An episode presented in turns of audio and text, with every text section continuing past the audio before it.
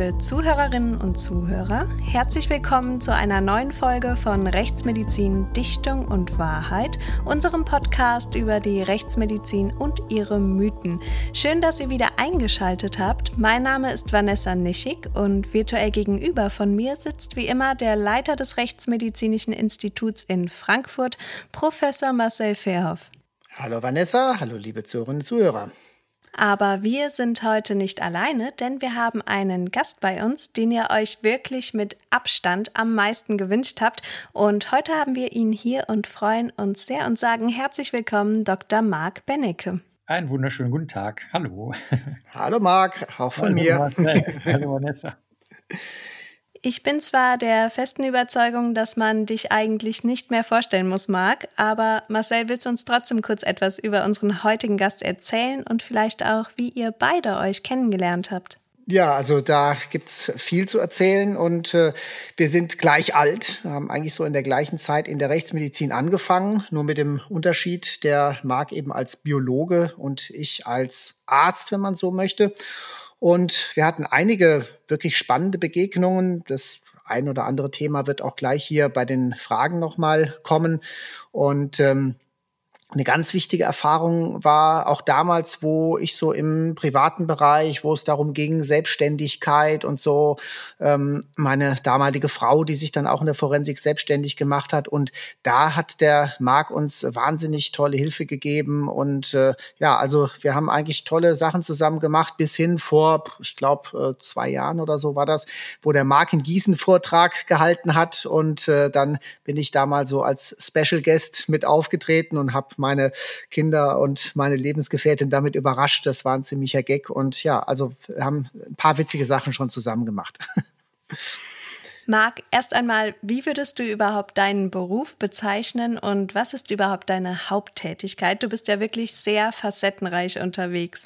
Also der, der Beruf heißt technisch, so wie zum Beispiel ein Rechtsmediziner oder eine Rechtsmedizinerin wäre ja Facharzt oder Fachärztin für Rechtsmedizin. Und bei mir ist das äh, durch die Ausübung geprägt eher, anstatt äh, durch staatliche Prüfungen. Ich bin also öffentlich bestellter und vereidigter Sachverständiger für Untersuchung, Sicherung und Auswertung von biologischen Spuren in Kriminalfällen. Das passt gar nicht richtig auf den Stempel ja, ich weiß. Das passt gar nicht. Das ist ja lang. Vor allen Dingen das Beste ist, es muss auf einen Stempel passen, den die IHK äh, für jeden Sachverständigen und jede Sachverständige prägen muss. Und äh, der Job besteht da drin heutzutage, also ich rede jetzt mal nur von heute, dass wir sogenannte, früher hieß das Obergutachten in der, in der Rechtsmedizin und äh, gerichtlich. Ich mache also sozusagen Gutachten, entweder wenn jemand anders schon mal ein Gutachten gemacht hat und dann irgendwas von den Leuten, wer auch immer beteiligt ist, Staatsanwaltschaft, Gericht, Angehörige, Rechtsmediziner, irgendjemand, Journalisten, der Meinung sind, da stimmt was nicht. Oder, was aber auch häufig vorkommt, ist, dass die Angehörigen direkt kommen, weil das Verfahren nicht in Gang kommt, besonders bei Sexualdelikten und so. Da haben wir das also öfter oder wenn verfaulte äh, Angehörige angetroffen werden, wo jeder sagt, das war ein Suizid. Und da gucken wir einfach, was es an Spuren gibt. Blut, Haare, Sperma, Speichel, was halt so biologisch ist. Oder Insekten, das kann auch mal eine Rolle spielen. Also das ist, es ist relativ breit gefächert und du weißt nie, was kommt. Also so sieht's heutzutage aus. Und ich mache viele Fortbildungen weltweit, ja. Du bist also hauptsächlich Kriminalbiologe und auch einer der wenigen Spezialisten für die forensische Entomologie. Darüber haben wir auch bereits in einer unserer ersten Folgen schon gesprochen. Was kann man sich denn nun darunter vorstellen? Welche typischen Aufgaben gehören denn zu deinem Beruf als Kriminalbiologe? Ja, also ich kann also mal Beispiele sagen. Das fängt von Anfragen an, die wir sehr gerne beantworten. Da macht meine Frau auch mit und so. Das ist zum Beispiel, ähm, äh, wir haben heute mal Masken mikroskopiert, mhm. damit die Leute raffen, dass da natürlich auch Löcher drin sein können, aber in Aktivkohle sind auch Löcher drin. Und es geht da eigentlich nur um die Verwirbelung der Tröpfchen und dann bleiben die Viren mehr oder weniger durch die Verwirbelung kleben und nicht, weil das jetzt Viren ansaugt oder so. Bis hin zu das war auch heute einer, ähm, einer Frau, die ähm, lange Zeit vergewaltigt wurde und äh, die der Meinung ist, dass die Wattestiel Tupfer vertauscht wurden, äh, auf dem Weg äh, von Krankenhaus über Polizei zum Landeskriminalamt. Und da haben die gesagt, das verstehen wir nicht, dass so viele Merkmale auf der Erbsubstanz übereinstimmen. Und äh, das gucken wir uns dann erstmal an, ohne zu prüfen, ob das möglich ist oder nicht. Das interessiert uns überhaupt nicht, ob irgendwas möglich ist oder nicht, sondern wir gucken nur, ob Spuren da sind. Und wenn es um Insekten auf Leichen geht, dann hast du halt heutzutage da ich früher sehr viele Leute ausgebildet habe und das auch immer noch mache, eher die Situation, dass die dann hinterher kommen und sagen, wir haben das eingesammelt, ähm, kannst du mal drauf gucken. Ein, ein typischer Fall wäre dann, ähm, sind das Insekten, die mit dem zusammenpassen, was die Polizei vermutet, zum Beispiel durch Telefonüberwachung, Zeugenaussagen oder sonst was, dass diese Leiche im Herbst in einen Teppich gerollt wurde und nicht im Frühling. Da kannst du dann also quasi ein Ausschlussverfahren machen. Und das kannst du dann, wir machen das mikroskopisch, ich mache das nicht über DNA und ähm, dann schauen wir uns das einfach an. Kommen wir nochmal zu dem Begriff Kriminalbiologie. Da hast du ja eben so ein bisschen gestockt.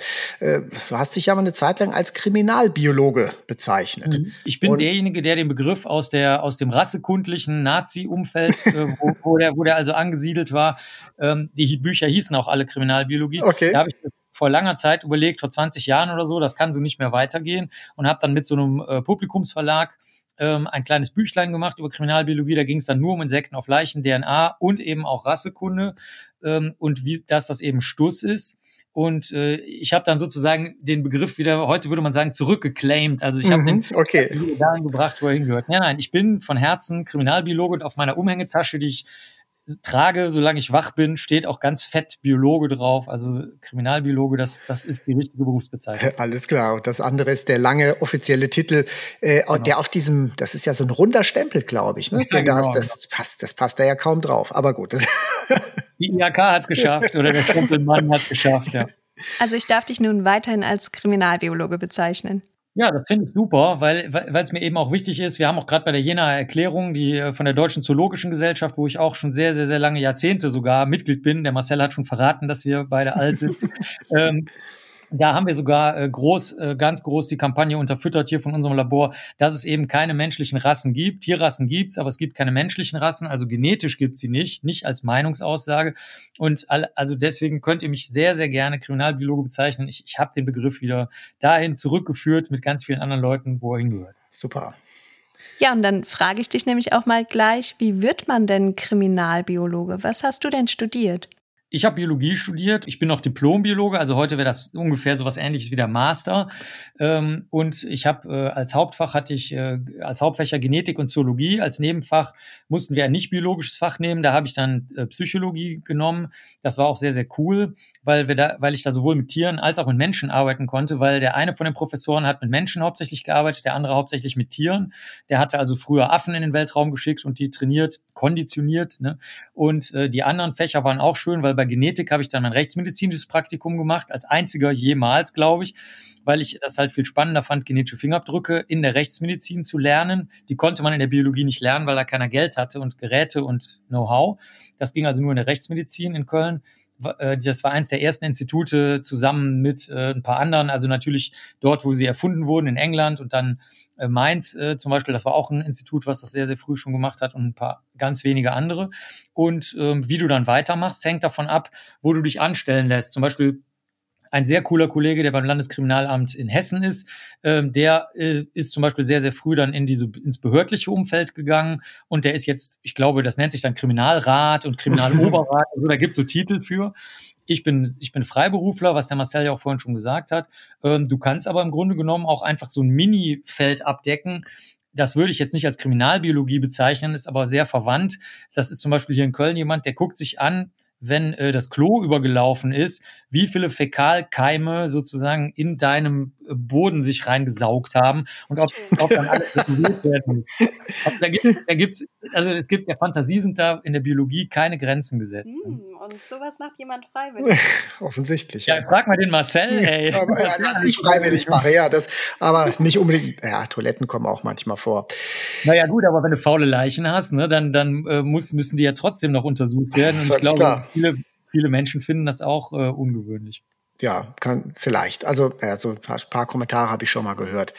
Ja, Marc, also was ich so faszinierend finde, wie du über die Arbeit sprichst, wie du das vermittelst, das ist schön einfach, das ist verständlich und ich glaube, du hast ziemlich vielen Menschen so die Forensik, die Rechtsmedizin, die Thematik einfach näher gebracht, was andere in der Weise nicht geschafft haben. Und das andere, du hast ja so ein bisschen was gesagt, wie bist du da hingekommen?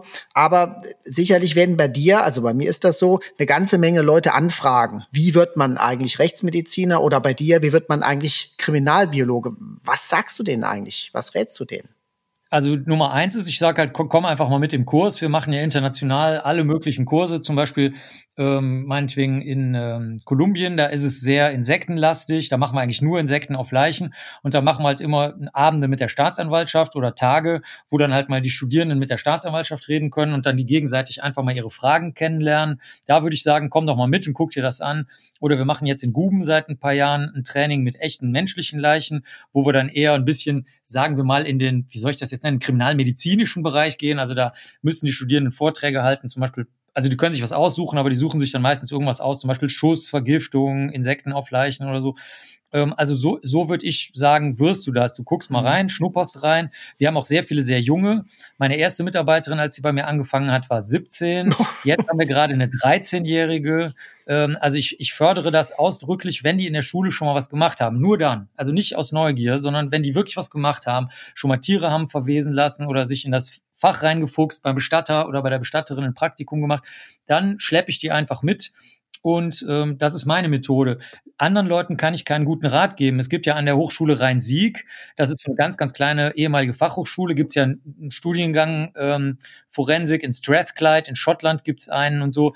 Das, das kann man auch machen. Also, dass die Leute sagen, nö, ich, ich mache das jetzt ganz geregelt und ganz ordentlich mit Credit Points und ich gehe dann auf die Hochschule. Also das kann wirklich jeder machen, wie er möchte. Ich finde es am besten, wenn man was kann. Zum Beispiel, wenn man sich für Chemie, Physik oder im Bereich der Rechtsmedizin dann eben für Rechtsmedizin interessiert und eben nicht einfach nur für Medizin, sondern ausdrücklich für Rechtsmedizin. Oder bei uns, wenn jemand schon mal ein Buch über genetische Fingerabdrücke gelesen hat, was bis heute noch nie vorgekommen ist, seit 25 Jahren, äh, so einfach. Also ich fördere, also ich fördere die Interessen der Menschen. Aber wie die das hinterher dann umsetzen, das bleibt denen frei überlassen. Und äh, ich meine, 13-Jährige, also hm, selbst 16- oder 17-Jährige hätte ich jetzt schon Schwierigkeiten mit, aber die hast du dann auch zu einem Tatort mitgenommen oder wie stelle ich mir nee, das, das vor? Nee. Nee, das machen wir nicht mehr. Okay. Also die Taten, also nicht mehr? ja, würde ich machen, aber die, äh, bei, es ist jetzt mittlerweile so, dass die ähm, Polizei und Staatsanwaltschaften, je nachdem in welcher Region du in Deutschland bist, ähm, die versuchen so, wie soll ich das nennen? Ich nenne das mal, die gehen ein bisschen amerikanisiert vor. Das heißt, das wird alles immer formeller, mit äh, immer mehr Papier, immer mehr ähm, Absprachen und so weiter. Und ähm, als ich angefangen habe, ähm, haben wir einfach so zusammengearbeitet auf, auf bedingungsloses Vertrauen. Also da ist keine Silbe und kein Foto jemals geleakt. Das Wort Leak existierte da nicht. Und ähm, also es, und es gab es auch nicht, nicht nur das Wort. Und äh, deswegen ist das heute so, dass die unter 18-Jährigen halt meistens aus vorgeschobenen Versicherungsgründen oder so nicht mitgenommen werden. Aber ich muss sagen, ich habe mein erstes Praktikum auch als also innerlich Kind, äußerlich vielleicht Jugendlicher in einem Krankenhaus gemacht und bin mit dem Krankenhaushygieniker durchs ganze Krankenhaus gelaufen und wir haben uns alles angeguckt, was mit Keimen zu tun hatte. Wir haben damals noch so Abdrücke gemacht auf Bakterienplatten mhm.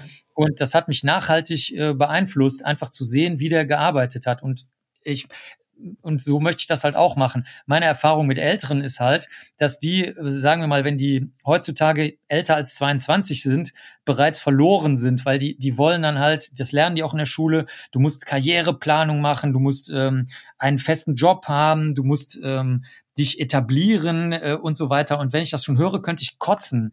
Und äh, die sind leider für die Tätigkeit, die ich als Freiberufler mache, das heißt immer unbefangen bleiben, mhm. immer offen bleiben, allen zuhören, den, den psychisch Kranken, den Angehörigen, den Eltern der Angehörigen, die unglaublich nerven können, äh, den Rechtsmedizinern, Rechtsmedizinerinnen, die manchmal ein bisschen konservativer sein können, ähm, du musst verstehen, was das Gericht will. Das kannst du nicht, wenn du mit 22 schon überzeugt bist, dass du dein Leben planen kannst, bis du mit 85 stirbst. Deswegen ist es halt in meinem freiberuflichen Umfeld besser, die etwas Jüngeren anzusprechen. Ja, verständlich. Also hast du dich auch schon relativ früh mit dem gesamten Thema befasst und dich dafür interessiert, weil du auch gerade von deinem Praktikum im Krankenhaus erzählt hast?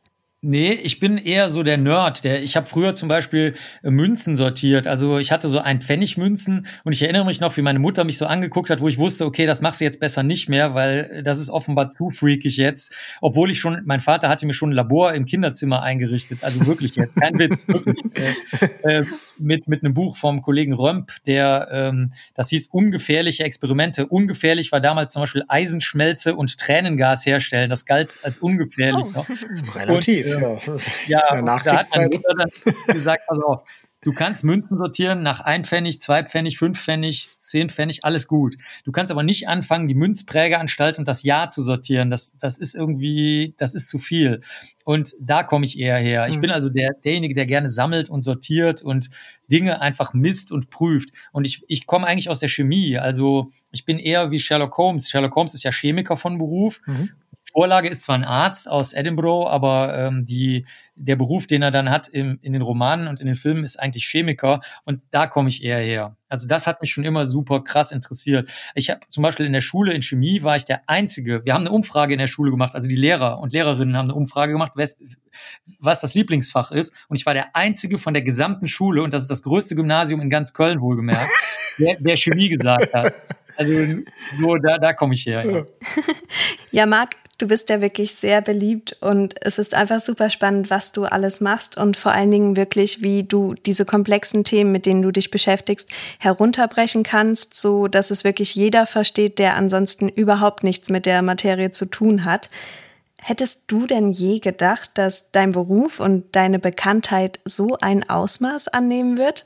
Das war ja reiner Zufall. Also ich habe, ich, das war so, äh, also wie das richtig durchgeschlagen ist. Also es wäre auch so passiert. Es gibt immer mal wieder Wellen schon seit seit also bei, seit Sherlock Holmes oder seit Edgar Allan Poe. Die beiden haben meinen Beruf ja erfunden. Also mein Beruf stammt ja eigentlich aus dem Roman von Edgar Allan Poe und, und Arthur Conan Doyle. Also dieser chemische, biologische Kriminalist sozusagen. Und äh, durchgeschlagen ist das in der modernen Pressewelt, sagen wir mal, weil ich in New York früher gearbeitet habe, in der Rechtsmedizin in New York, in der Abteilung Kriminalbiologie. Da haben wir hauptsächlich DNA gemacht, aber der Kollege James Clary und ich, wir haben auch in Säcken auf Leichen da bearbeitet. Das haben wir aber nebenbei gemacht. Und ähm, die, äh, da gab es einen Fall hier in Deutschland und gleichzeitig eine Fernsehserie, die hieß CSI äh, Miami, Manhattan und so weiter. Mhm. Und dann, dann gab es halt einen großen Fall und dafür haben die ein, ein kleines Gefäß mit Maden, mit einem Flugzeug, in dem nichts anderes drin war als diese Maden, nach New York geflogen. Und das hat dann eine große deutsche Zeitung aufgegriffen. Und als ich dann in Deutschland war, um das vor Gericht zu vertreten, ging das halt komplett durch die Decke, weil dann gab es diese erfundene Serie, dann gab es den echten Forscher, der aus Deutschland in die USA gegangen ist. Das ist immer eine große Mediengeschichte. Kommt der wieder? Bleibt er weg? Was ist in Deutschland falsch und so? Das war früher auch so ein ganz großes Ding. Und ähm, dann hat, war das ein Priester, der seine Frau getötet hatte. Also kurz gesagt, mehr ging nicht. Also da war alles, was, was in der Presse, Fernsehen, ach so, damals ist Privatfernsehen groß geworden. Stimmt, es gab ja, das war auch die Zeit, ja, genau. Genau, und dann ist das halt komplett durch die Decke gegangen. Und das, das Gute war, dass mir das vollkommen wurscht war. Aber eben der Verlag, der dieses Büchlein Kriminalbiologie rausgebracht hat, die haben dann gesagt, oh, erstaunlich, niemand hätte gedacht, dass das irgendwen interessiert. Äh, gut, ne? Und ähm, so haben dann, wenn man so will, einfach auf der Seite des öffentlichen Interesses alle zusammengearbeitet. Für mich persönlich hat das überhaupt keinen Unterschied gemacht. Ähm, zum Beispiel die Serie Medical Detectives, die bis heute läuft, die mhm. läuft seit 20 Jahren. Da bin ich so der, der kauzige ähm, Erklärer zusammen mit einigen Kollegen und Kolleginnen aus der Rechtsmedizin, die den rechtsmedizinischen Teil vertreten. Und ähm, niemand, absolut niemand hat gedacht, dass das länger als ein oder zwei Jahre läuft. Und es läuft aber jetzt halt seit 20 Jahren. Und das waren alles nur Zufälle. Das öffentliche Interesse war purer Zufall. Wirklich. Da, da hat niemand mit gerechnet. Ja, wird jetzt gerade erst vor ein paar Wochen wieder eine Staffel gedreht. genau, genau. Ja, ganz genau. Ja, du hast gerade erzählt, du hast mal in der Rechtsmedizin in Manhattan gearbeitet. Wie kam es denn dazu? Meine alte Chefin aus Köln, die, die Mackie, äh, die äh, war eine der allerersten, die genetische Fingerabdrücke gemacht hat. Die kommt aus der ersten Generation. Und als ich dann mein Praktikum gemacht habe, ich glaube 1992 oder so war das, also genetische Fingerabdrücke sind 1984, 1985 erfunden und veröffentlicht worden von Alec Jeffreys aus England. Und äh, die Mackie konnte das zu dem Zeitpunkt schon. Und Anfang der 90er als ich dann dazu kam, fing das an, dass man sehr kleine Spuren untersuchen konnte. Das wusste ich aber gar nicht. Ich kam, ich fand das deswegen geil, weil ich den Film Blade Runner so gut fand und da war das Problem, dass man Bio-Androiden nicht von echten Menschen unterscheiden konnte. Das war, das war in Wahrheit der Grund, warum ich das äh, gemacht habe. Und ähm, dann hat die Mackie das sehr, sehr gut gemacht. Die hat mir also kleine Aufgaben gegeben, die man so als Biologiepraktikant mit Karohemd und dicker Brille und keine Ahnung von der Welt gut lösen kann. Also ähm, hauptsächlich Fälle, wo sich Teile des genetischen Fingerabdrucks verändert haben und nicht jetzt gleich die krasseste Vergewaltigung oder so. Die kamen natürlich dann gleichzeitig rein. Und als ich dann später wieder ähm, für meine spätere Doktorarbeit dahin gegangen bin, ähm, war ich sozusagen da schon vorbereitet. Und die Mackie ist dann nach New York gegangen und die hatten das Problem, dass da keiner arbeiten wollte. Das hört sich zwar geil an, Manhattan Institut für Rechtsmedizin, der Nachteil war nur, äh, kein Amerikaner und keine Amerikanerin ist da freiwillig hingegangen, weil die Bezahlung sehr schlecht war und man musste, das war eine Art Gesetz, aber also das war natürlich nicht jetzt ein Gesetz, Gesetz, aber es war ähm, zwingend vorgeschrieben, dass du in Manhattan wohnen musstest und die Mieten dort konnte sich aber keiner leisten. Und da mir das aber scheißegal war, weil ich noch nie Geld hatte, habe ich mir gesagt, ja, ist ja wurscht und habe dann im East Village in einem Keller gewohnt. Das ist so ein total abgerocktes Einwandererviertel, wo früher die Ukrainer, Polen, Polen und eben Deutsche gewohnt haben. Also das war das Letzte. Ne? Da hat keiner, also niemand meiner Kollegen ist da auch nur hingegangen, geschweige denn hat da gewohnt. Und dann, als sie gemerkt haben, dass ich in einem Keller wohne, der als Wohnung vermietet wurde, haben die natürlich gesagt, okay, super, Marc, du bist echt so ein typischer ähm, White Trash, haben die das genannt. Du bist echt White Trash, wirklich. Also das haben sie wirklich gesagt.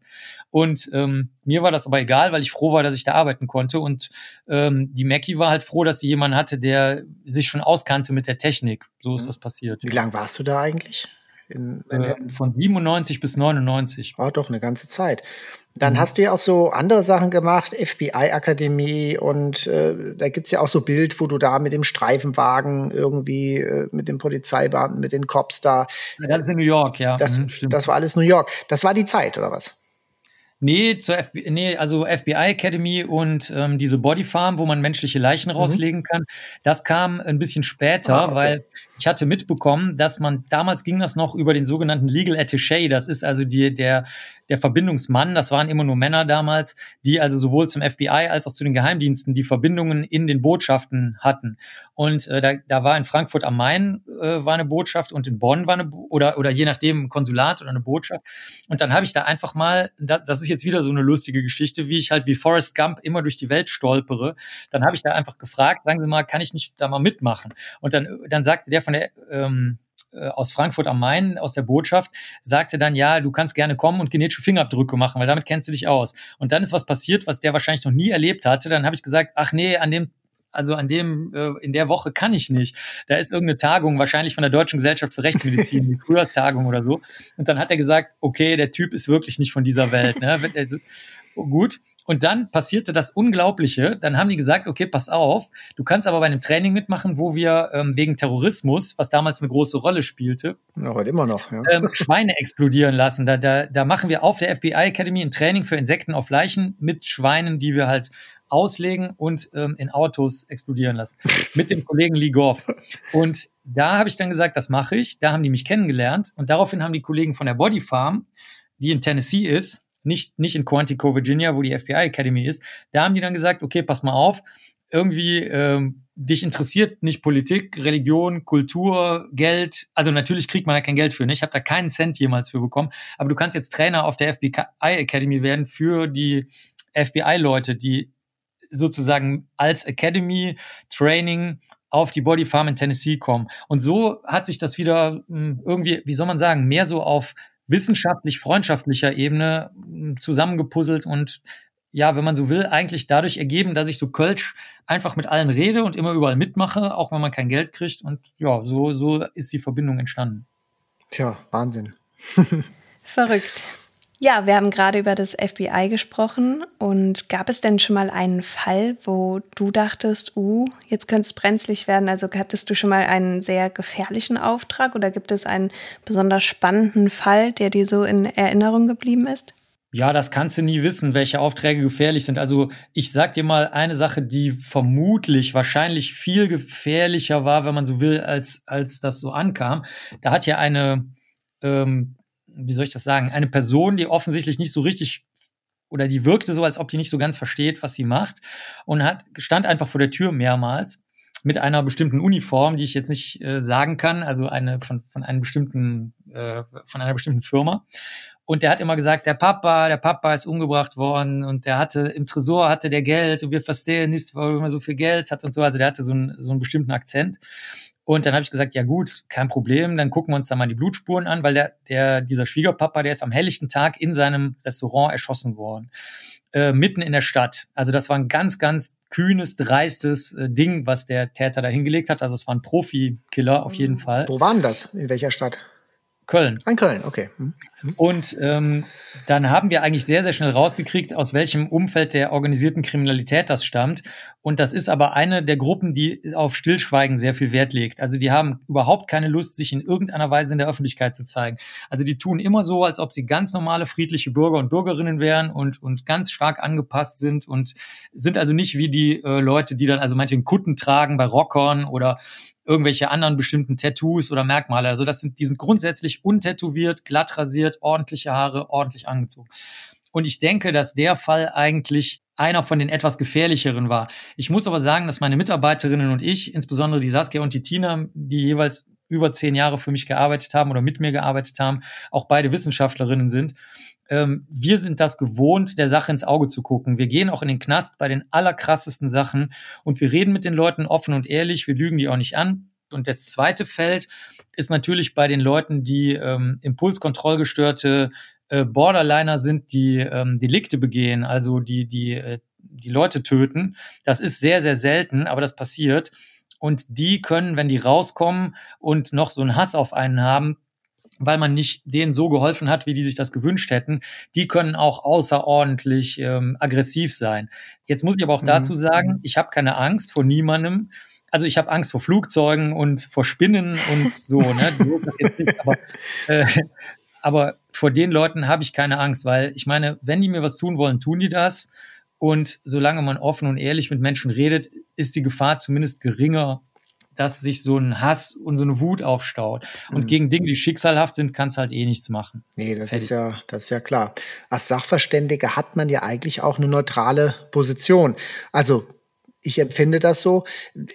Sicher sieht's anders aus, wenn man eben dann äh, privat engagiert wird und Erwartungshaltung dahinter steckt. Ne? Also das ist auch bei uns dann oftmals so, wo man sehr schnell aufpassen muss, dass man da nicht instrumentalisiert wird und wo dann eben die Leute äh, dann hinterher sauer sind, wenn das nicht dabei rumkommt, bis hin, dass wir das schon erlebt haben, dass jemand das Honorar nicht bezahlen wollte, weil gesagt habe, ja, das hat, war doch nicht für ein Wiederaufnahmeverfahren geeignet, das war doch das Ziel. So, ja, ist, das Gutachten ist immer neutral. Ne?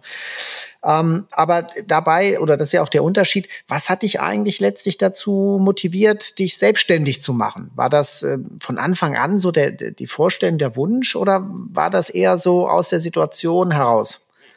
Nee, das war auch wieder so eine Forrest Gump-Sache, wie ich das vorhin schon ein bisschen geschildert habe. Ich bin dann zurückgekommen, war sehr, sehr viel mit der Polizei unterwegs, weil die auch neugierig waren, welche Techniken ich aus den USA da mitgebracht habe. Das war halt alles unbezahlt. Und wir haben halt also es war, es, es ging wirklich so weit, dass äh, die Saskia und ich, die damals mitgemacht hat, wir haben wirklich auf Kongressen nur noch in den dreckigsten Jugendherbergen am Ende der Welt gelebt. Also ich erinnere mich an Montpellier, da war eine große mhm. rechtsmedizinische Tagung und in vielen anderen Orten und das irgendwann ging es nicht mehr. Also wir haben wirklich, also es war einfach nicht mehr irgendwie auszuhalten. Also wir konnten uns nichts mehr kaufen, also auch kein neues T-Shirt oder irgendwas einfach. Und dann wurde es so peinlich, dass wir bei Leica vorstellig geworden sind und, und, die wirklich auf Knien angebettelt haben, uns wenigstens ein Vergrößerungsgerät zu geben, was sie dann nach langem Betteln gemacht haben. Und dann habe ich irgendwann gesagt, okay, also es muss jetzt irgendwas passieren. Dann habe ich in äh, ein paar Instituten für Rechtsmedizin gefragt, die haben gesagt, ja, das ist, wir machen aber nur DNA und das ist Routinebetrieb und so weiter haben wir so miteinander geredet und dann haben wir gesagt, ja, ist vielleicht auch nicht so das Beste für jemanden, der gerne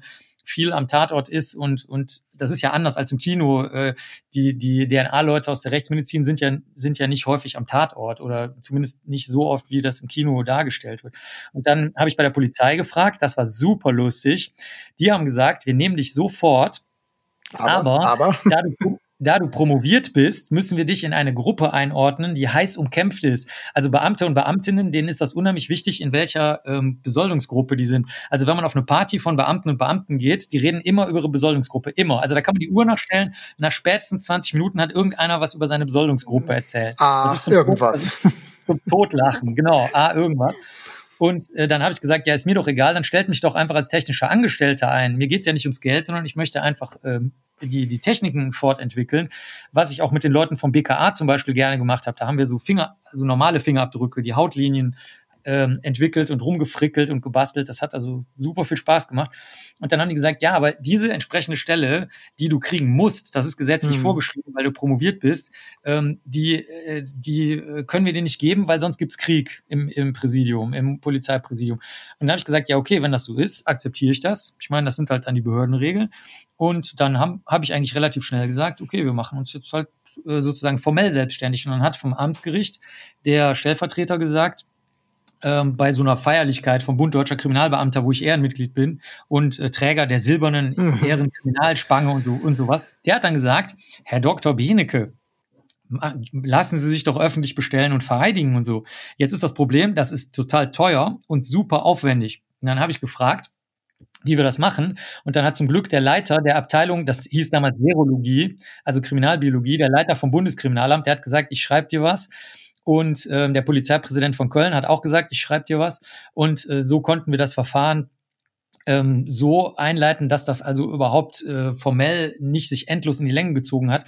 Und äh, dann äh, konnte ich mich halt, sagen wir mal, leichter selbstständig machen, weil die Gerichte, wenn man diesen, diese, sagen wir mal, Zertifizierung oder wenn man so will, das ist so eine Art um die Ecke Akkreditierung, wenn man so möchte.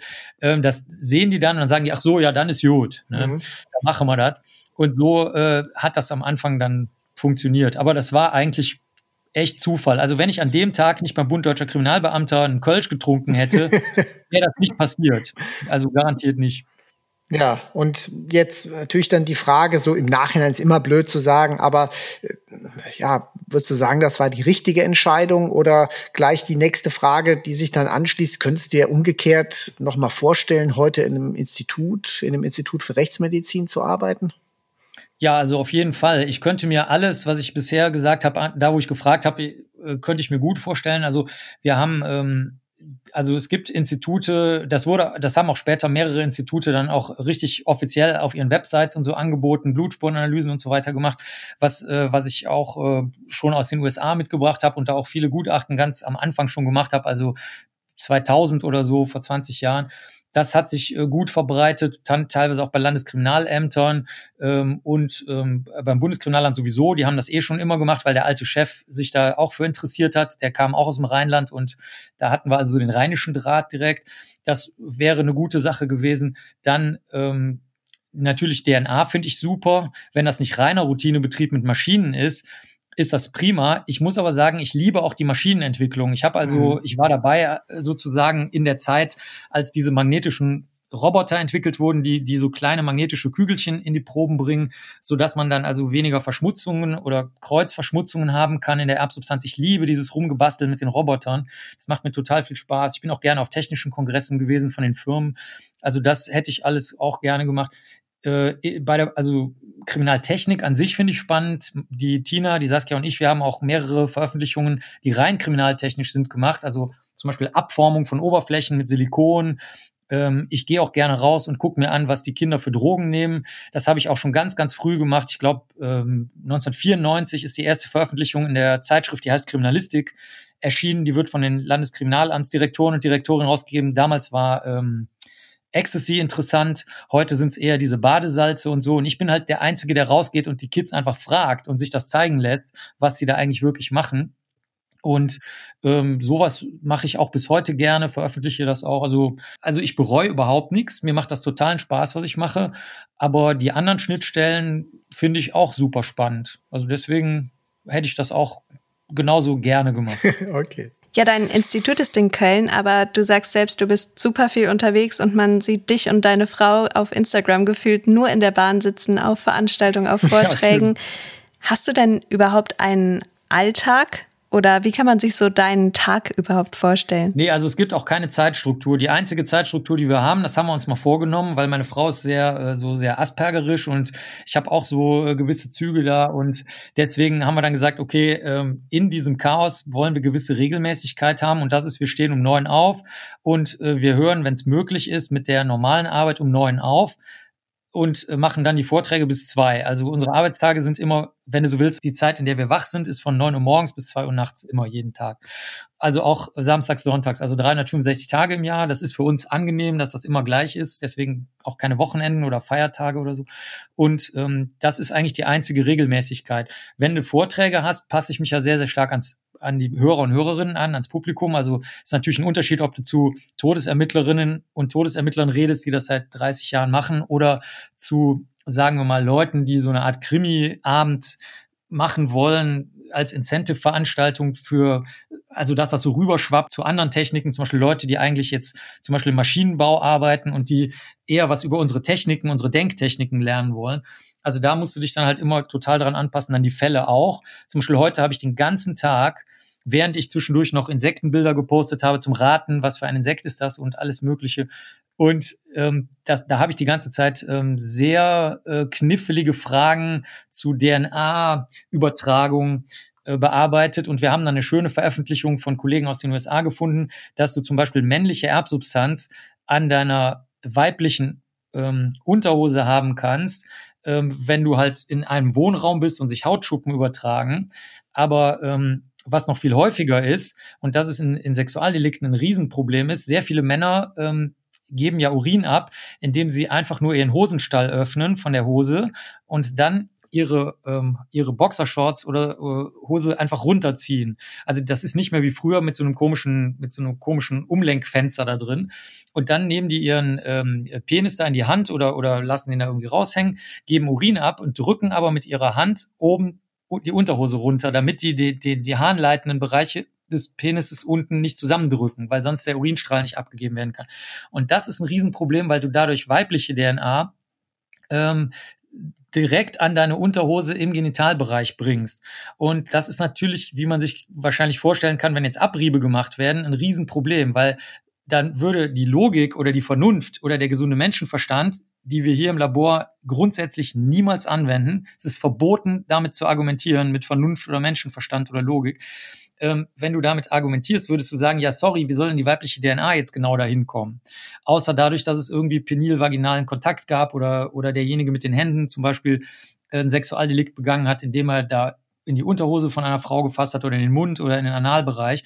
Und das ist halt, äh, da musst du sehr genau auf die Menge der DNA gucken. Und wir haben zum Glück schon mal Experimente dazu gemacht, in einem anderen Fall, wie sich zum Beispiel durch Zeitungslesen Erbsubstanz überträgt. Äh, das kann nämlich auch passieren auf die Finger von jemandem.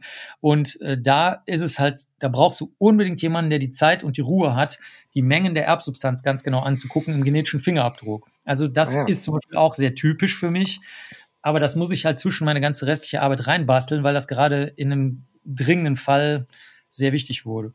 Naja, ich meine, diese Sachen werden natürlich immer wichtiger, ja, weil allein der, der Nachweis der DNA, die, das SDR-Profil, dass man eben dann sagt, das ist übereinstimmend oder von der Person dran, da hat man sich vor 20 Jahren von beeindrucken lassen. Genauso wie man sich vor 100 Jahren von Blutgruppen hat beeindrucken lassen.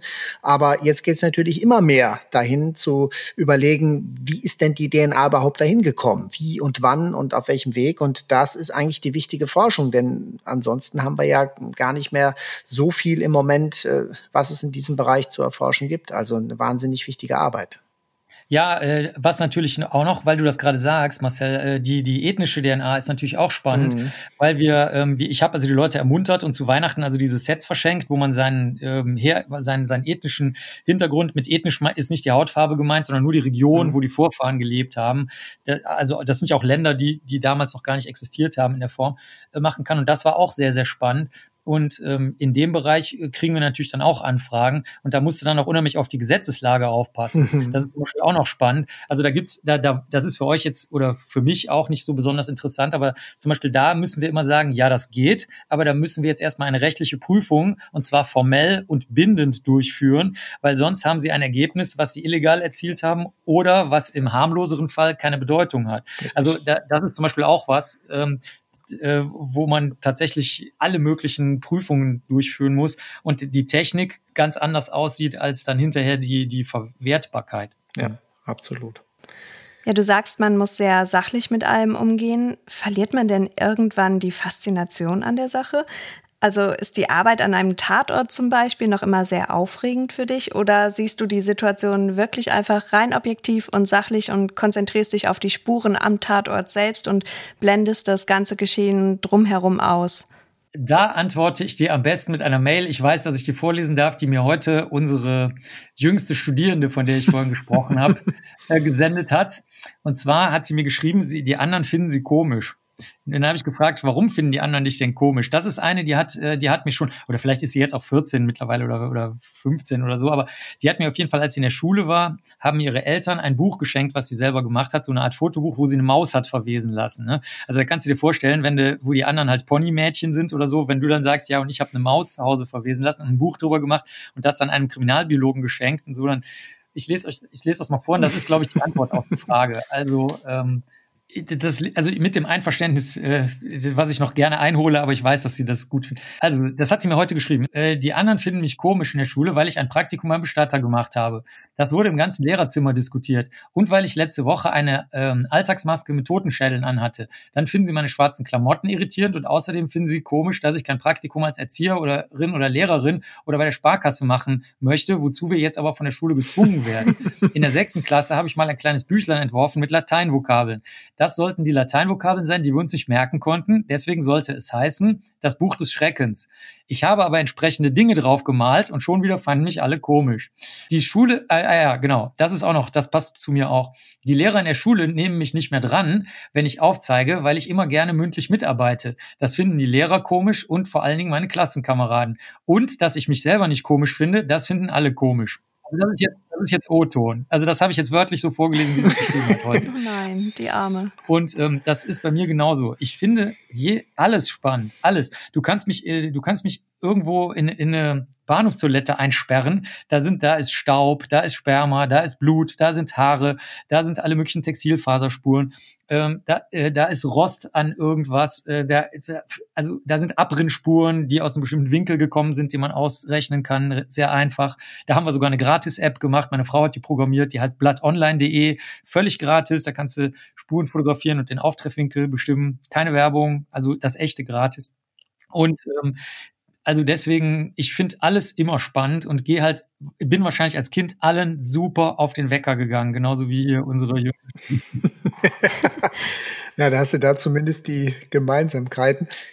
Ja, äh, interessante Themen. Du interessierst dich für eine Menge. Also mir war damals ja da was passiert. Das muss so gewesen sein. Ich weiß gar nicht mehr 2002, 2003, 2004. Da bin ich mit meinen Kindern, die damals noch recht klein waren, bin ich äh, zum Laubacher Schloss gefahren. Das ist in Hessen so ein Schloss. Und da war das erste deutsche mhm. Vampirmuseum mhm. oder Dracula-Museum.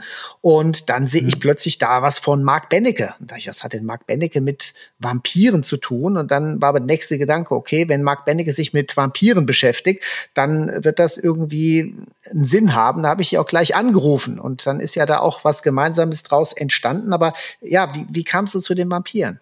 Ja, das haben wir ja gemeinsam schön rausgearbeitet. Also es gibt halt Literatur, die, ähm, die haben wir dann auch auf der, auf der Tagung der deutschen Rechtsmedizinerinnen und Rechtsmediziner mal vertreten, der Marcel und ich und, und noch jemand. Ähm, die, es gibt sogenannte Vampirzeichen.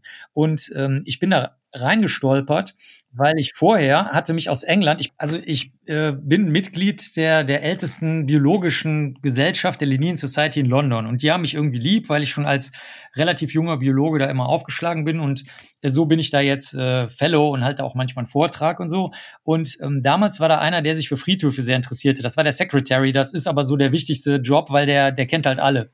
Und dann hat er gesagt. Marc, du kennst dich mit Leichen aus oder interessierst dich mit Leichen, zumindest für Verfaulte. Also ich, ich habe natürlich jetzt von Rechtsmedizin äh, im Vergleich zu Marcel äh, ungefähr äh, ein Staubkorn Ahnung, ne? Aber ähm, zumindest bei mit Fäulnis, äh, da bin ich öfter ähm, unterwegs kenne mich aus.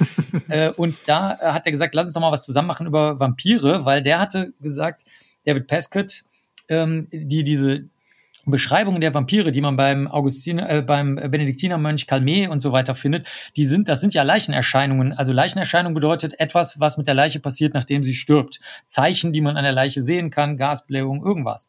Und dann habe ich das rausgesucht, wir haben einen kleinen Artikel gemacht, dann bin ich nach New York gegangen.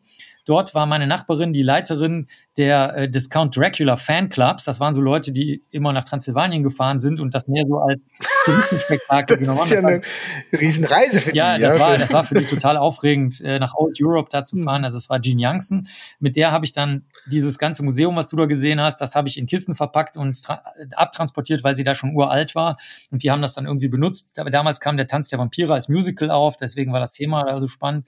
Und dann ähm, bin ich zurückgekommen und dann äh, mit Marcel zusammen haben wir dann die alte Literatur. Ich hatte da teilweise schon Literatur, also diese Berichte von damals, das ist äh, vom, vom Flückinger, das war so ein Feldscherer, also so einer, der, der konnte rasieren, Zähne ausreißen, Leichen untersuchen, aber auch Lebende irgendwie heilen. Den nannte man Feldscherer. Der hat was berichtet über Vampirausgrabungen, dann der August, äh, der, der, der Mönch äh, Calmet. Und äh, zum Glück hatte ich die Literatur schon ein bisschen gesammelt. Dann haben wir diese Leichenzeichen mal rausgesucht. Zum Beispiel, ähm, dass scheinbar Blut aus dem Mund läuft, was sie ja gesoffen haben müssen. Sonst könnte ja kein Blut im Mund sein. Das ist aber Fäulnisflüssigkeit, die durch Gase rausgedrückt wird. Oder ein anderes bekanntes Zeichen ist, dass die Haare wachsen und die Fingernägel. Das kommt halt, weil die Haut vertrocknet. Oder in meinem Berufszweig, ehrlich gesagt, hauptsächlich deswegen, weil die Leute sich nicht mehr rasiert und nicht mehr die Fingernägel geschnitten haben. Das ist noch häufiger in meiner Ecke. Und vieles mehr. Das haben wir zusammengestellt. Und ähm, dann bin ich selber nach Transsilvanien öfter gefahren, habe den Chef dieser Transylvanian Society of Dracula kennengelernt, das war Nikolai Paduraru. Ich erzähle das ja alles mit den Namen, weil, weil ich das noch nie erzählt habe. Also ihr seid die Ersten, die das mal fragen, deswegen erzähle ich das mal. Und der ist dann gestorben an einem Gehirntumor. Und dann hat er so mich so mit ganz großen Augen angeguckt, das werde ich nie vergessen. Der war, der war immer fröhlich und verbindlich und hat auch nie gezeigt, wenn er irgendwie Schmerzen hat oder so. Dann hat er mich so angeguckt und dann wusste ich, okay, das, der will mir was damit sagen. Und dann musste ich Präsident werden und seitdem bin ich Präsident der Transylvanian Society of Dracula und da bringen wir halt immer Musiker, Musikerinnen zusammen. Da fragen wir zum Beispiel, warum sind Moll-Akkorde in Horrorfilmen beliebt und nicht Dur zum Beispiel? Oder Architekten und Architektinnen, das fand ich super spannend, die erklärt haben, wo diese buckligen Leute, die als Letzte in so einem verfallenen Schloss wohnen, wo das eigentlich herkommt. Ja, stimmt. Kommt daher, weil die ja. Fürstentümer zerfallen sind und die größere Länder entstanden sind in Europa und dann sind diese alten Fürstenschlösser übrig geblieben, wo die tatsächlich, also es ist wirklich so gewesen, die alten Haushälter und Haushälterinnen, die konnten ja nirgendwo hingehen, die haben dann in diesem eiskalten Spinnen durchwebten Schloss dann einfach noch gelebt. Und so haben wir das alles zusammengebracht. Ach so, einer, der war auch super. Das ist ein Arzt, der ist der letzte direkte Nachfolge von Vlad Zepes gewesen, der von Bram Stoker und anderen Leuten da so ein bisschen in diese Wolke des Vampirismus gebracht wurde. Er ist aber ein Volksheld, also ein absoluter Volksheld in, in, in, in ähm, Rumänien. Und äh, der hat dann zum Beispiel, weil er Arzt ist, was erzählt über der Amygdala. Das ist ein kleiner ganz kleiner Gehirnbereich, der mit Angst sehr stark zusammenhängt. Und äh, so seht ihr schon, jongliere ich da wieder mit möglichst vielen spannenden Sachen und ähm, bin bei dem Thema treu geblieben. Und ähm, ich habe sehr viel Literatur. Ich bin in Wien in der, in der großartigen, grandiosen, sensationellen Nationalbibliothek kann auch jeder prüfen. Klebt vorne sogar ein Zettelchen drin, da steht immer drin, Marc Benecke ist der Pate der Bücher. Da bin ich mittlerweile von den ganzen Originalbüchern, die damals erschienen sind, 1732 äh, ungefähr, bin ich also der Buchpate und freue mich halt jedes Mal daran, wenn ich dann sozusagen meine Patenbücher ausgeliehen bekomme und in diesem prunkvollen Saal die dann lesen darf und so. Also das hat viele ähm, viele Glanzlichter und dreht sich nicht nur um einen Bereich, nicht nur den kulturellen oder den literarischen oder den rechtsmedizinischen. Aber ich muss ehrlich sagen, der rechtsmedizinische hat mich dazu gebracht. Also das hat mich in das Feld reingezogen. Ja. Hm. Naja, die, deine Liebe zu Büchern, das merkt man natürlich auch. Allein, wo wir damals bei dir in ja. deiner Bibliothek gesessen haben, auch das ist ja schon toll, in den Ledersesseln und die vielen alten Bände und so. Also ist schon, allein das schon ein Erlebnis und Wien ist natürlich nochmal was ganz anderes, gar keine Frage. Ich darf übrigens sehr empfehlen, dass wer googeln möchte, es gibt einen ganz neuen Artikel. Da, hab, da hat eine deutsche Zeitschrift nur über meine Bibliothek einen Artikel gemacht. Da war ich ganz verblüfft, oh, okay. da, weil das nämlich heute aus der Mode kommt. Also der Marcel und ich, wie schon mhm. erwähnt, beide alt. Wir, ähm, wir, also der Marcel hat ja alleine schon mit seiner Institutsbibliothek und so da den großen Luxus noch auf Papier gedruckte Sachen zu haben. Aber ich musste das ja alles privat anlegen und ähm, das, das ist heute ein so ungewohnter Anblick, dass die, dass die Menschen ähm, denken, äh, entweder das ist eine Filmkulisse oder so, oder halt die klassische Frage stellen, hast du die jetzt gelesen, die Bücher oder was? Also, ja, ja, habe ich gelesen. Außer die, die stehen da nur zur Deko. Genau. Und das ist total verrückt, äh, mal zu sehen, wie sich die Zeiten ändern. Zum Beispiel in das Fach äh, der Insektenkunde, der rechtsmedizinisch-kriminalistisch angewendeten Insektenkunde bin ich ja nur gekommen, weil ich in Köln in einer ähm, riesigen Institutsbibliothek saß. Der damalige Chef, der hieß Professor Dotzauer, der war befreundet mit Professor Prokop, das war der Chef aus Ostberlin der aber Österreicher war und dessen Biografie ich auch geschrieben habe. Und der hatte deswegen auch ganz schräge Literatur aus Ostdeutschland äh, und Osteuropa und aber auch aus Skandinavien, äh, was ja so als neutral galt. Und da habe ich diesen, äh, diesen Artikel, der mich geprägt hat, vom Kollegen Norteva gelesen über Insekten auf Leichen. Und auch da, ohne die Bücher, hätte ich niemals die Literaturquellen gehabt, weil es gab kein, keine Suchmaschinen oder sonst irgendwas mhm. und erst recht keine Digitalisate, wie das heute heißt. Also deswegen mache ich das heute auch noch so, immer erstmal in die Bücher gucken. Dann kannst du später immer noch googeln und äh, Digitalisate angucken. Und sehr viele Menschen, auch ältere, gehen heute auf die Digitalisate. Aber der, der Knackpunkt dabei ist, die obskure, seltsame, lächerliche, schräge, ähm, nur noch bei Sammlern erhältliche Literatur, die ist halt nicht digitalisiert, weil die halt in irgendeinem Tresor von irgendwem liegt. Ne? Und wo wir gerade schon mal über Bücher sprechen, du selbst hast ja auch schon sehr viele Bücher geschrieben und unter anderem auch das Buch Mein Leben nach dem Tod. Das kennen wohl sehr viele von euch. Und vor wenigen Wochen erst ist dein neues Buch erschienen, Viren für Anfänger, die wichtigsten Fragen und Antworten zu Corona. Was hat es denn damit auf sich? Wie bist du denn dazu gekommen? Ja, das stimmt. Das ist super lustig, weil, also, es ist verrückt, dass wir das gerade heute alles aufzeichnen. Heute habe ich das Vorwort für die vierte Auflage geschrieben. Achtung, das Buch ist am 28. August. Also, das ist, äh, das ist vor, ähm, ziemlich genau 14 Tagen ist das erschienen. Die ersten beiden Auflagen waren da schon verkauft, als ich die dritte, das Vorwort für die dritte Auflage geschrieben habe. Und das kommt daher nicht, weil es so, weil ich da irgendwie tolle Ideen hatte. Das ist nämlich jetzt ein schönes Beispiel, sondern weil ich nämlich gar keine Ideen hatte. Ich habe mir gedacht, das bringt nichts, lass das. Der, also mein Verlag, einer meiner Verlage hat mich gefragt, habe ich gesagt, nein, das bringt nichts. Das, da, da wird so viel Literatur entstehen, das, das ist ja Quatsch. Das, warum soll ich da was machen? Und jetzt hatten wir zu dem Zeitpunkt wahrscheinlich den größten fremdwortfreien ähm, äh, YouTube-Channel dazu, der heißt äh, virusonline.de, weil wir mit Beginn der Pandemie, meine Frau und ich, immer so die Fragen der Leute beantwortet haben, weil die halt, die, die Hälfte hatte Panik, die andere Hälfte hatte das Gegenteil davon. und dann haben, ja, dann haben wir sie. Aber du konntest die Fragen da alle beantworten, mhm. weil mir ging es genauso und ich konnte am Anfang die Fragen nicht Doch. so wirklich beantworten. Also ich habe selten ein Thema gehabt, wo ich mich so schlecht informiert ja. gefühlt habe. Aber ja, selbst. ich hatte das Glück, dass wir sehr, sehr oft sehr ähm, kleine Zeitschriften und auch Sachen, die aus dem Bereich kommen, der so ein bisschen eher aus der äh, vom Center for Disease Control kommt oder aus merkwürdiger Fledermausforschung von den Biologen kommt. Und wir sind ja, ah, wir sind zum Glück hier mhm. im Team gewohnt, ähm, diese seltsamen Artikel notfalls von den Autoren und Autorinnen uns zu beschaffen. Das ist, das ist, erfordert extrem viel Übung und Fingerspitzengefühl, dass die einem das geben, besonders wenn es jetzt ums ähm, solchen, also die haben auch was anderes zu tun, die solchen Schutzleute in den USA oder so. Aber wir haben da mittlerweile so ein bisschen unsere Fäden gespannt und hatten die gespannt. Deswegen bin ich an die Literatur gekommen und was der Marcel meint und was ich nämlich auch gemacht habe, ist, man muss es ja prüfen. Wir wollen ja nicht unsere Meinung erzählen, sondern wir wollen ja das mit den Tatsachen abgleichen. Und das ging erstaunlich gut. Und der zweite Trick war, wir haben alle Fragen ernst genommen, egal wie verrückt sie waren, solange sie prüfbar waren. Was zum Beispiel nicht prüfbar ist, das ist jetzt eine ernste Sache, die wir vor ein paar Tagen erlebt haben, live vor dem Bundestag. Da waren wir persönlich anwesend.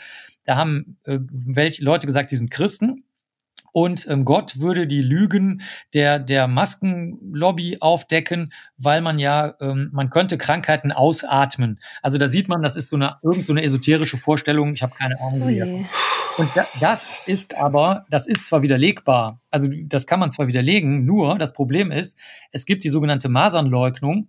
Das sind Leute, die äh, sagen, weil es gibt ja sogar Fotos vom Masernvirus. Also es ist ja fotografiert mit, mit starker Vergrößerung. Die sagen aber auch, diese Fotos sind gefälscht. Und an dem Punkt kann man nichts mehr falsifizieren, also widerlegen oder verifizieren, das heißt belegen. Weil wenn die Leute immer sagen, ja, das ist aber gefälscht, das glaube ich dir nicht, weil das hat mir, das weiß ich einfach, dann ist das sinnlos. Das heißt, wir haben gesagt, das machen wir jetzt so.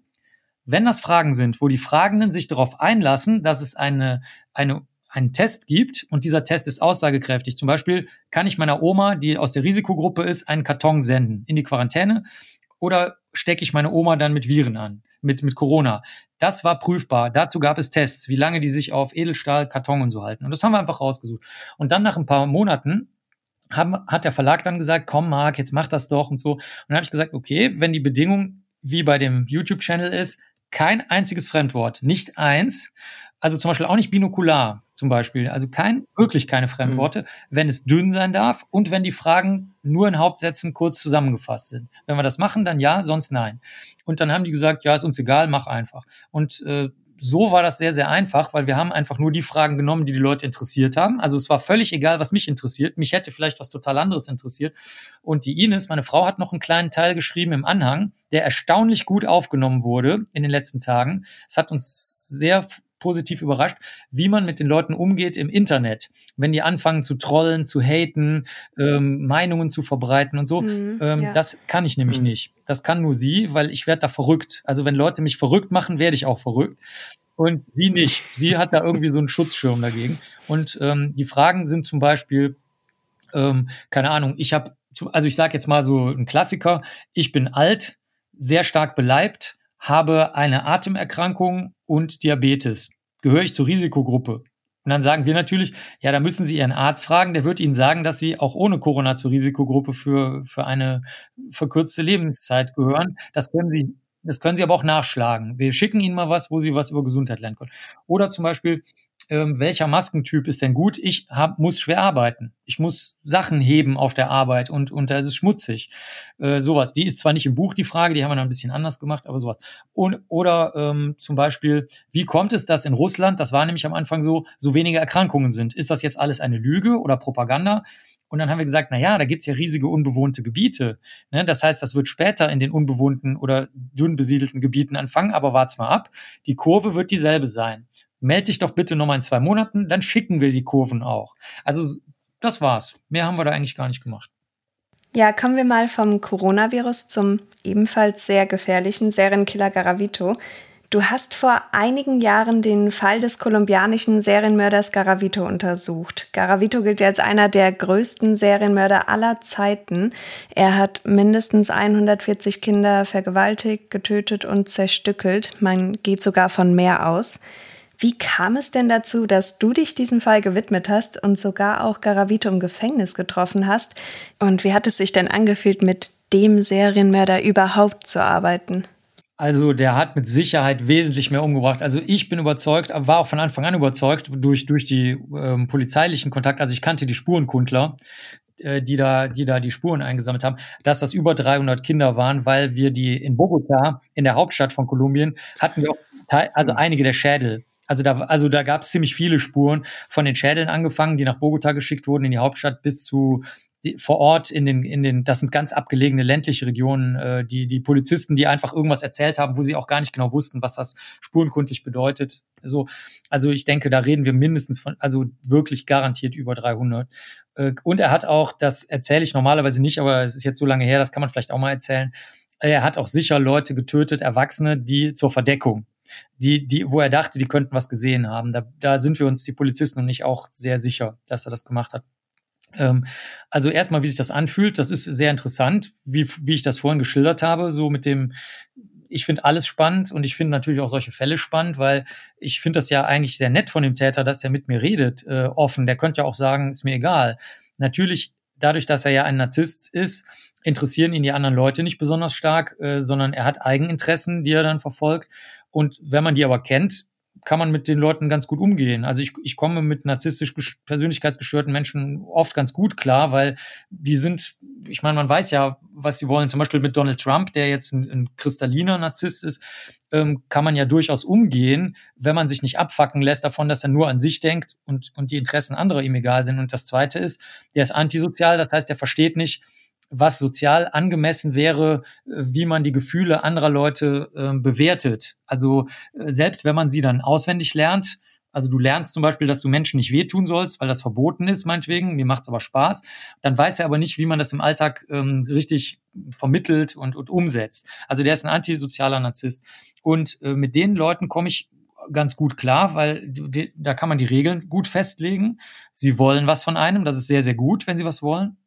Und ähm, dann saßen wir am Anfang in so einem Käfig, wie in so einem Film.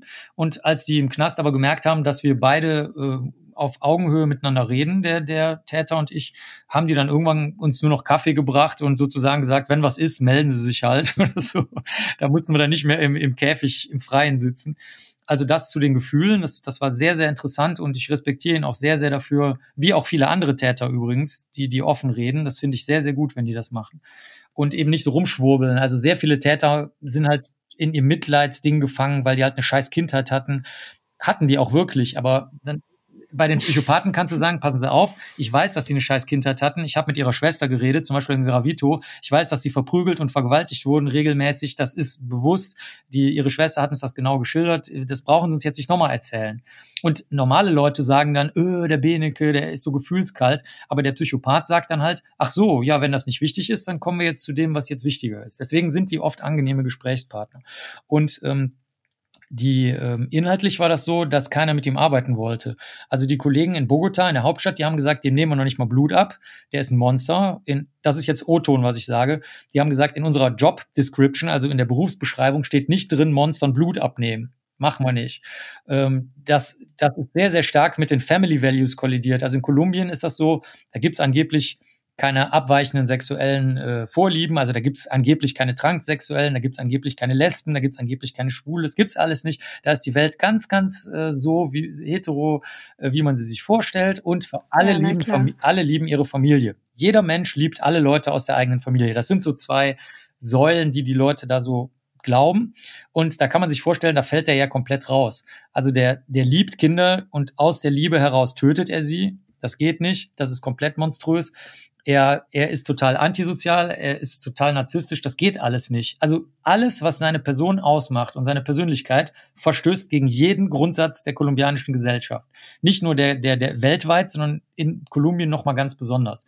Und der ist ja ein homosexueller, auch noch pädophil, muss man dazu sagen. Pädophilie ist ja, ist ja auch noch pädophil, also echt Kernpädophil. Also mehr geht nicht. Und dann habe ich gesagt, okay, so kann das nicht enden weil ich weiß, dass von alten, ähm, ich, ich, ich sammle sehr viele Berichte über Serienmord, die aus von Verlagen rausgebracht werden oder die irgendwo in irgendwelchen Akten liegen. Ich war auch schon im Staatsarchiv in Nordrhein-Westfalen und habe den Fall von Bartsch wieder ausgegraben und komplett dokumentiert und so.